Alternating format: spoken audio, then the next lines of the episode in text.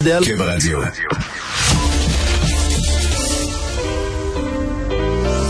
Pour devenir une bonne pianiste, il faut être patiente et appliquée. Marie Montpetit, de la musique aux oreilles. Plusieurs souhaitent améliorer leurs habitudes alimentaires, mais ne savent pas nécessairement par où commencer. Il suffit parfois ben, d'un petit changement pour bonifier considérablement son alimentation. Isabelle Huot, docteur en nutrition, nous en propose 10. Euh, bonjour Isabelle. Allô Marie? Ben, il y en a plusieurs que tu as mis de l'avant, toi, déjà dans tes habitudes de vie. Oui, mais tu sais, une habitude, euh, ça prend euh, plusieurs fois avant de l'intégrer. Je dirais pas encore que c'est devenu des mmh. habitudes. Je suis tes conseils, j'essaie de m'en rappeler, mais tu vois, je commençais à relire un peu ce que tu m'as envoyé, puis je fait ah ouais, ok, il y en a que ça a duré quelques jours. Faut que, c'est ça, faut, faut, faut que j'en prenne l'habitude. Oh oui, tout à fait. Ben, comme l'eau d'ailleurs, et on, va venir sur ce point-là. au début de l'été, tu dis ah je bois pas assez d'eau. Est-ce que Isabelle, tu, vas être très ah! fière de moi. J'ai intégré la bouteille, d'ailleurs avec euh, tes délicieuses petites tisanes froides qui font toute la différence mmh. sur euh, mon plaisir euh, du quotidien parce que tu sais, je suis pas une grande buveuse d'eau, j'aime pas ça tant que ça. Donc là, tu m'as donné des trucs. Je traîne ma bouteille. Bon là, elle là, je la regarde, mais là, faut que je la boive. Mais en tout cas, tu sais, j'évolue lentement, mais sûrement. Lentement, mais sûrement. Puis c'est ça, en début d'année, on, on voit les inscriptions, euh, rentrée scolaire, inscriptions au gym, ça monte en flèche. Les gens, d'habitude, c'est deux, trois semaines, puis après ça, la routine reprend. Mais j'ai envie de dire, allez-y progressivement. Des fois, ça peut être juste un petit geste dans le quotidien. Puis quand l'habitude est ancrée, au bout de quelques semaines, mais ben là, on passe à un, une autre habitude alimentaire qu'on veut intégrer. Alors, je commencerai. Ajouter des fibres dans son yogourt, qui serait vraiment un petit geste facile à faire. Euh, d'ailleurs, j'ai vu que tu achetais un yogourt avec des fibres. On a 2 grammes de fibres dans Activia notamment, là, qui a déjà des fibres qui sont intégrées. Donc, ça bonifie notre apport en fibres alimentaires. On sait qu'en moyenne, les Québécois prennent 15 grammes de fibres par jour. Il faudrait en prendre 25 à 35 grammes. Donc, de dire, chaque fois que je prends un yogourt, soit je prends un yogourt avec des fibres ou j'ajoute des fibres moi-même. Et là, dans les options, now. On peut ajouter une cuillère à soupe de graines de chia. Ça permet de bonifier en fibres de 4 grammes. En plus, on ajoute des oméga 3. Il y a un petit peu de calcium, magnésium dans la graine de chia. Ou je pourrais dire, ben moi, je suis en périménopause. Je manque d'estrogène. Donc, je vais mettre plutôt de la graine de lin. Parce que la graine de lin a l'avantage sur la graine de chia de contenir des phytoestrogènes. On sait qu'il y en a dans le soya, mais il y en a également dans la graine de lin. Donc, euh, la femme en périménopause pour bénéficier de la graine de lin au lieu de la graine de chia. Ou je pourrais me dire, ben moi, je manque de protéines, je vais rajouter de la graine de chanvre.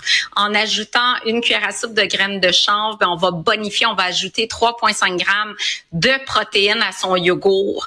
Donc, selon ce qu'on cherche, on pourrait dire, j'ajoute des fibres ou des protéines ou des phytoestrogènes à mon yogourt ou encore à ma compote de fruits sans sucre. Puis ça, c'est un petit geste, c'est quand même facile à ajouter. Mais là, soyons fous, là, j'imagine qu'on peut aussi ajouter les trois. Ben oui, ben oui, pourquoi pas? Parce que là, on a les phytoestrogènes, les protéines et voilà. wow, pourquoi faire des choix? Moi, Isabelle, tu m'as appris ça. Je disais, fais pas de choix de la diversité. On prend un petit peu de tout. Euh, ben oui, à part, ben, la bouteille d'eau, c'est ça ton deuxième conseil, la bouteille d'eau. Ben c'est prouvé dans les études. Quand c'est accessible, quand on a la bouteille d'eau, c'est beaucoup. On est plus propice à boire davantage. Donc, faut traîner la bouteille d'eau tout le temps. Puis bon, c'est sûr que de mettre euh, des tranches d'agrumes, euh, des infusions, mettre quelque chose dans l'eau, ça fait que c'est encore plus invitant. Euh, acheter aussi une belle bouteille d'eau, ça, ça, quelque chose qui est agréable sur le bureau, ça nous incite à boire davantage. Puis on l'a vu dans d'autres études, par exemple, même dans des bonbons, quand on a des bonbons sur le bureau de la réceptionniste, les gens, c'est accessible. Ils en prennent plusieurs fois quand ils passent devant le bureau. Donc, juste l'accessibilité de quelque chose qui est sain nous incite à l'ancrer dans nos habitudes. Donc, ça, c'est assez, euh, facile. Ça va bien pour toi. On continue. Troisième, les fruits et les légumes. Le fait d'en avoir à chaque repas. idéalement, on a dit que c'était 7, 7, à 10 portions par jour, mais déjà d'en avoir 5, c'est déjà très bien. Puis si on dit au moins un fruit à chaque repas. Donc, ça fait déjà trois fruits, matin, midi, soir puis au moins un légume le midi et un légume le soir. Donc, d'emblée, on est à 5. On sait que l'idéal, c'est plus, mais juste le 5. Il y a un Québécois sur deux qui ne rencontre pas le 5 portions par jour. Donc, ça, je pense qu'une portion par repas, ça se fait bien. Euh, le matin, les fruits d'emblée, le fruit en dessert le midi, le soir, ça va très bien aussi. Ou on peut mettre des fruits, c'est le temps des, pêches de l'Ontario, on peut mettre ça dans nos salades également. Puis un légume par repas, là, c'est vraiment le minimum. Puis un légume, je le rappelle, c'est une demi-tasse. Euh, une demi-tasse de légumes de type carotte ou concombre ou une tasse de légumes feuillus de type salade. Donc ça, je pense que c'est une habitude euh, assez facile. Ouais, puis moi j'utilise euh, j'ai euh, j'ai utilisé ton truc de la bouteille d'eau pour les fruits. Donc quand ils sont euh, visibles, tu sais j'ai un grand plateau là où je mets des pommes vertes, des pommes en tout cas un peu de tout là. Puis je dois avouer que pour ma gang à la maison, ma fille, ses amis, tout ça ça a jamais mangé autant parce que finalement ils ont sous les yeux, ils en prennent un, tu sais là c'est les pêches et les nectarines en ce moment.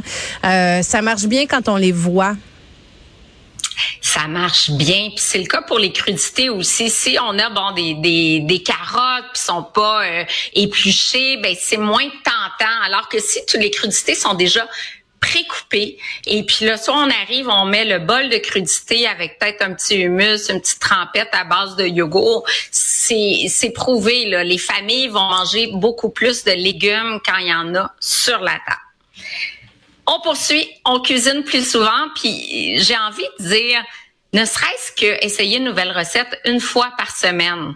Donc, euh, pas se mettre la pression de cuisiner tous les soirs. Des fois, un lunch, un souper à assembler avec des restes la veille, c'est vraiment parfait aussi. Là, on veut pas euh, la pression de, de, faire des nouvelles recettes super belles, mais le fait de dire une fois par semaine, je tente une nouvelle recette. Je navigue sur le web, je me prends un magazine, il y a plein de livres de recettes maintenant, et j'essaie une nouvelle recette par semaine. Ça nous invite à explorer des nouveaux horizons, parfois essayer des cuisines d'ailleurs, plus plus épicées, parfois intégrer davantage de légumineuses ou encore de tofu. Je pense que ça aussi, c'est gage de santé. Ton truc numéro 5. Mm plus de protéines végétales. Et là, on peut y aller en douceur aussi. Par exemple, pâté, pâté chinois, ben on peut faire un moitié bœuf haché avec lentilles. Ou de se dire, ben je vais faire un chili, euh, donc avec les fèves rouges, mais je vais mettre moitié viande, euh, bœuf haché avec ça, ou encore euh, moitié viande et moitié PVT, protéines végétales texturées. Donc, on a un mix légumineuses, un petit peu de bœuf, mais on, laisse une large place aux légumineuses et ça c'est vraiment santé. D'essayer du tofu, du tempeh également. Donc tranquillement mais sûrement. Mais je pense que la, la façon la plus simple, c'est vraiment de faire des recettes qui marient, par exemple, des tacos avec des fèves rouges, mais un petit peu de viande hachée aussi, comme ça on plaît à toute la famille. Puis tranquillement, on explore des goûts euh, différents, comme les goûts qu'on retrouve dans les légumineuses. Ça peut plaire vraiment à toute la famille aussi. Ah, c'est le fun que tu nous fasses ça. Tu sais, c'est ça, comme tu disais, on est en pleine euh, rentrée. C'est là qu'on prend un peu des nouvelles habitudes. On est en deux saisons aussi, donc on va aller vers la saison peut-être plus des sauces à spag, des lasagnes. Donc ça, c'est un bon, euh, c'est un bon truc aussi. Là. Ben, même les soupes, tu sais, pour l'intégration des, euh, des légumes. Donc c'est le bon, c'est le bon moment de nous faire ta liste de 10, je trouve. Là, tu es rendu au numéro 6, Isabelle. Oui, numéro 6, des épices, des fines herbes. On sait qu'on consomme trop de sodium. Faudrait pas euh, dépasser 2300 mg de sodium par jour. Euh, il y a beaucoup de vertus aux épices. On a parlé cette saison des avantages du curcuma qui a des vertus anti-inflammatoires. Le piment fort aussi, la capsaïcine a des vertus notamment sur le métabolisme. Et euh, les fines herbes, on a vu que ça peut diminuer les produits de glycation qui sont produits quand on cuit à haute température donc énormément de vertus dans les fines herbes, les épices. En plus, ben il y a pas de sodium, donc d'apprendre à cuisiner un petit peu plus avec les épices, ça nous permet de réduire la teneur en sodium euh, d'emblée. On passe au sucre. Alors, le sucre, on en consomme trop, on l'a vu souvent. Et pour diminuer notre consommation de sucre, des petits trucs en rafale. Y aller progressivement, on peut se désensibiliser progressivement au sucre. Si je mets deux sucres dans mon café, on se dit, bon, je vais essayer avec un. C'est sûr, passer de deux sucres à zéro, on va dire, ah mon Dieu, non, j'aime pas l'amertume du café. Donc, progressif de deux à un sucre. Puis, je vous le garantis, dans trois mois, là, ça va être café au lait, pas de sucre du tout on s'habitue. De dire aussi, je vais acheter du yogourt moins sucré. Donc, il y a du yogourt sur le marché, 30% moins de sucre. De dire, ben moi, je prends juste du chocolat blanc ou du chocolat au lait. Je vais passer au chocolat noir. Donc, euh, peut-être pas un 80 là, ça va être trop amer, mais on y va avec un chocolat à 70% De dire, ben dans les choix de mes bartons et biscuits, je vais regarder, comme Isabelle me l'enseignait, le tableau de valeur nutritive et je vais opter pour un biscuit du commerce ou une bartende qui apporte 8 grammes de sucre et moins. Peut-être que le biscuit que j'achetais avant avait 12 grammes. Progressivement, je reste dans le biscuit, je reste dans une douceur, mais je prends un produit qui est plus raisonnable en sucre.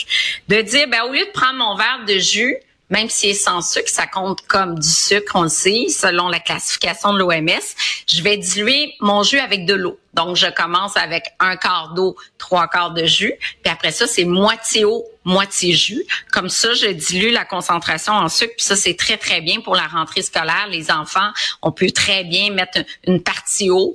C'est sûr que ça se vend déjà sur le marché, mais c'est plus économique de diluer soi-même le jus avec de l'eau. Et de se dire, ben, je vais cuisiner des recettes au lieu de mettre la quantité totale de sucre dans le muffin, la galette, le pain aux bananes, peu importe. Je vais diminuer de 25 donc, progressivement, je diminue le sucre ajouté et euh, ça me permet d'avoir une recette qui est plus santé ou encore je cuisine avec la purée de date ou du sucre de date. Puis je dirais pour le sucre également, souvent on a des rages de sucre. C'est souvent une faim émotionnelle. J'ai envie de manger des bonbons, j'ai envie de manger du chocolat donc, la petite prise de conscience, est-ce que j'ai, j'ai, j'ai une faim réelle ou c'est parce que j'ai vécu quelque chose, j'ai vécu, j'ai, un stress, j'ai une émotion et ça me donne envie de manger quelque chose de sucré. Donc, juste de s'arrêter, de prendre conscience de l'émotion qu'on vit. Ben, une fois sur deux, je veux dire, ben non, je veux manger du chocolat parce que j'ai une frustration. Et juste cette prise de conscience-là va faire en sorte qu'une fois sur deux, ben, j'irai pas le chercher le chocolat parce que je sais que c'est pas une fin réelle, mais une fin émotionnelle. Bon, Isabelle, tu as fait le sucre, le sel. J'imagine que la suite, c'est le gras. Oui, mais le gras, j'ai envie de dire, c'est pas tant de diminuer le gras, c'est de troquer les mauvais gras pour des bons gras. Donc, de dire, ben, au lieu de prendre euh, beurre, margarine, je vais cuisiner davantage avec des huiles. L'huile de canola, notamment dans les desserts, c'est vraiment parfait. On a plus de bons gras monoinsaturés.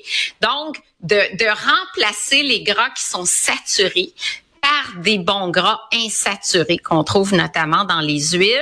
On sait que selon le régime méditerranéen, c'est à peu près 35% des calories sous forme de gras. C'est correct d'avoir cette quantité de gras-là, en autant que ce soit des bons gras, donc des avocats, des olives, des noix, des graines. On continue. On, est rendu, au numéro 9.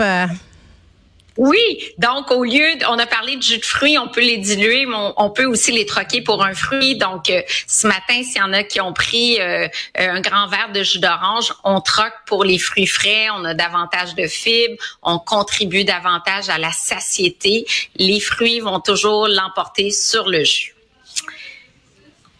Et ton dernier truc pour qu'on aille vraiment améliorer justement nos habitudes? Oui, ben oui, puis j'ai même écrit cinq autres au cas où on avait le temps. On va terminer avec le dixième.